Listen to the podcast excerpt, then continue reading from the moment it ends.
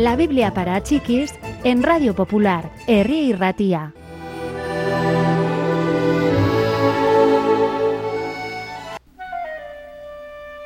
Todo el mundo en Jerusalén estaba deseoso de aprender nuevamente las tradiciones de su pueblo.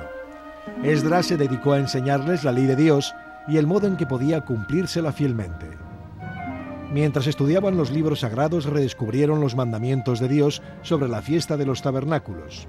Una vez al año cada uno debía construir un pequeño refugio y dormir dentro de él durante la semana de la fiesta.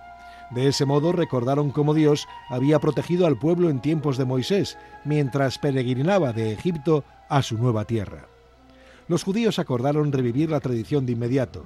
El pueblo trajo ramas de pino, olivo, mirto y palma e hizo pequeñas cabañas para toda la ciudad, en las terrazas de sus casas, en sus patios y en dos de las plazas públicas. Día a día, durante siete días, se leyó la ley en voz alta. Después de la fiesta el pueblo confesaba sus pecados. Se pronunciaba una oración que recordaba la larga historia de su pueblo y cómo Dios había cuidado de ellos desde tiempos de Abraham. Una y otra vez hemos fallado en el cumplimiento de tus leyes, oraban. Estamos arrepentidos. Ahora te prometemos cumplir tus sagradas leyes.